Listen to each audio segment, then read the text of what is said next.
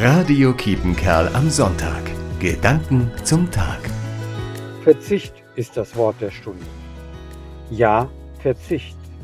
Aber wir verzichten nicht, weil es der uns anvertrauten Schöpfung durch unsere Ausbeutung an den Kragen, sondern uns wegen hoher Preise ans Portemonnaie geht. Wie nachhaltig wird unser Verzicht wohl sein?